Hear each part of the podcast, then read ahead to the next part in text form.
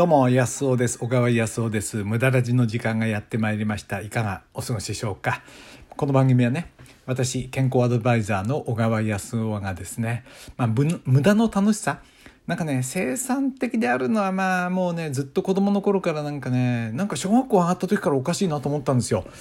なんでこうやってやってね、あの社会が自分にルールを決めてくるんだろうっていうかね。なんかあの前に大人の人が立っててねこうであるべきだってことを言ってくるんだけど本当かなって僕は小学校の時から思ってたんですけどね、まあ、それも一理ありますけどでもそんなことばっかりやってると結局自分らしい生き方っていうのはねできないと思うんでうまく社会と折り合いをつけながら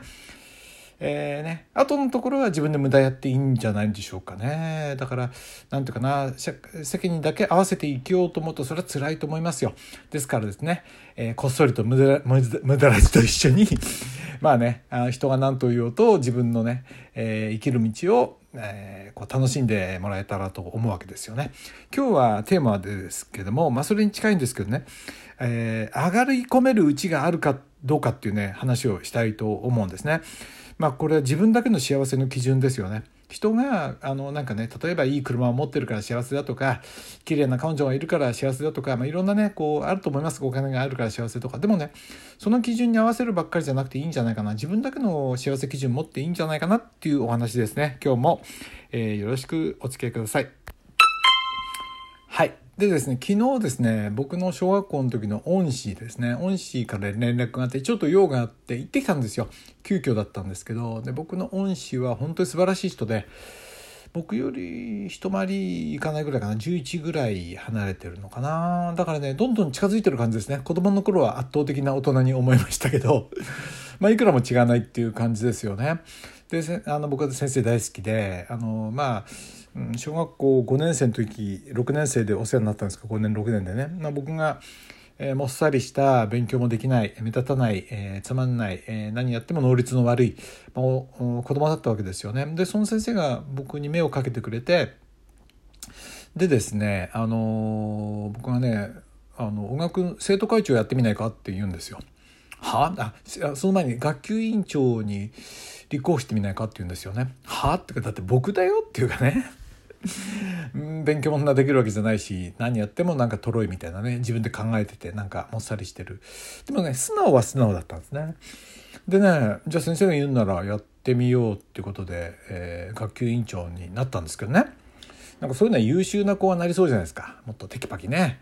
うんなんか全然違うわけですからね。でねついでにあの生徒会長にも立候補してみないかって言うんですよね。だから6年の時かなあれはな。6年かもしれないですねそれ。5年の時一緒で6年の時に学級委員長やれと。そして生徒会長もやれっていうふうに言われて立候補してですね。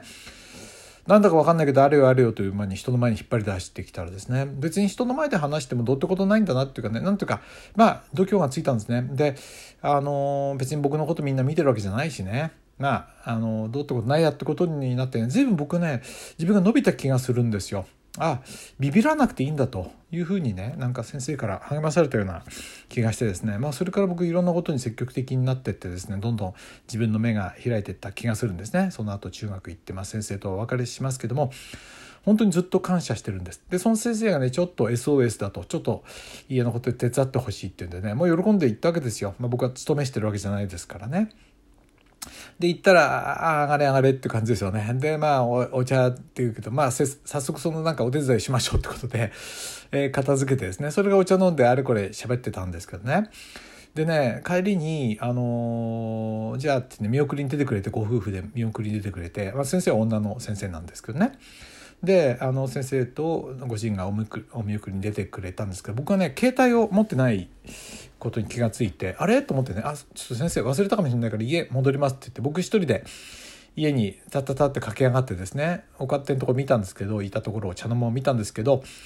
あのないんですよ。あやっぱりと思って家車戻ったら車の中にあってねたんですけどまあでもねよその人だったら、まあ、知らない人だったら勝手に僕が一人で家の中に入ってくっていうのはやっぱり嫌悪感ありますよね。でも先生にとっては僕もうねあの僕が大好きな先生だって向こうも知ってますしね何の疑いもなくて「あじゃあ見てきて悪いね」なんて言って僕が一人で上がってって見てきたんですけどねまああのだそういうふうに信頼がおける人が帰りにね思ったんですよそういう人がいるっていうのは幸せなことだなと思ったんですよね。なんて幸せなことだろうって。でこういうのはね数値化されないし社会で何ていうかねこれが幸せだなんて基準には入ってないと思うんですよ。ね、銀行預金がいくらあるとかなんか、うん、会社の役職がこうだとか名刺にね立派な名前が付いてるだとか子供がね有名な学校行ってるだとか一流の、ね、高校大学行ったとか一流の企業に勤めた。こういうのはね勝手な他人の基準ですけどね。じゃあそれで幸せになれるのかなっていうとね僕は疑問ですよね。知ってる人でねなんか一流の大学出た人と一緒そういうことに一生懸命になった人がね結構辛い思いしてる。を見るとねやっぱりそういうのを振り回されるより自分のね幸せ基準というものを持った方がいいんじゃないかなっていうふうにつくづく思うんですね。で僕が昨日発見したまあ、幸せ基準っていうのはね、何かというと、もうお分かりですよね。はい、そうなんですよ。上がり込めるうちがあるかどうか、留守番してあげてもいいぐらいな感じ。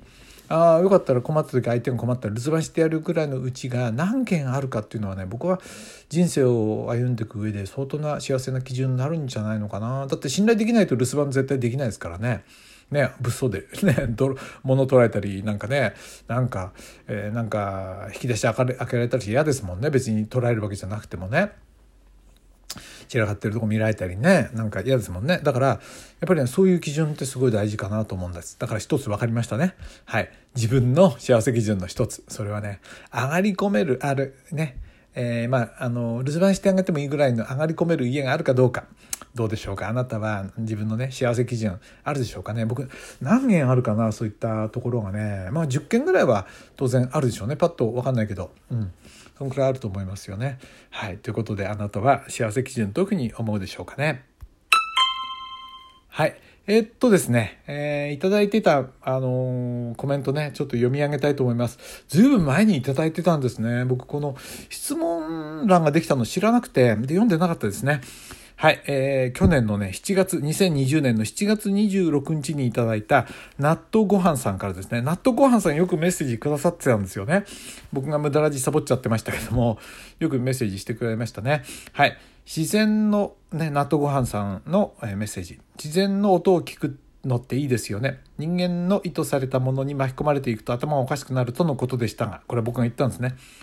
まさに今そのような感じです。いつもはポジティブなんですけど、いつもポジティブでいられるわけじゃなくて、えー、最近人の目を気にしないようにしようと思うんですが、私のキャラクター的にもあまり怒らないので、みんな遠慮なく物をずかずか入ってきてしんどいなと思うこともしばしばです。あ、そりゃそうですよね。そんな時は自然の音と無駄ラジ聞いてリフレッシュしますね。いつもありがとうございます。まあ嬉しいですね。はい。そうですよね。うん、あの、ね、たまにはちょっと、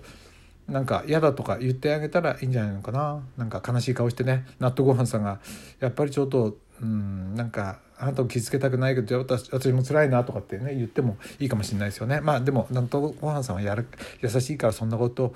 言えないかな、うん、でもそういうねデリカシーがあるのっていうのはいいですよね。そう。あのね幸せになるあもう一つ次。あ次の時に言おうかな。まだあると思いますよ幸せを感じる時ってね。はい。えー、あると思いますね。だから、うん、人がなんか言うんじゃなくあの基準じゃなくてねこの間ね母をと一緒にね母を連れて奥日光に行ってね秋紅葉でね。で戦場ヶ原の僕がねあのちょっと秘密のスポットがあるんですよ。そこに母とね椅子持ってって座って、えー、ぼーっとね、あの景色を見てたんですけど全然人が来ないようなとこなんですけどね、うん、子供の頃よくそこに行ったんですけどあ子供を連れてね。そういうとこでやっぱり、うん、自然の中に触れて静かでいるっていうのはいいですね。はい。納豆ごはんさんの言う気持ちよくわかります。はい。全然読めなくてごめんなさい。ということで今日はね、そう、えー、自分らしい幸せ、自分だけのね、幸せ基準を持ちましょうってことで、まあその一つとして上がり込める家があるかどうかっていうお話をしました。どうも、小川康夫でした。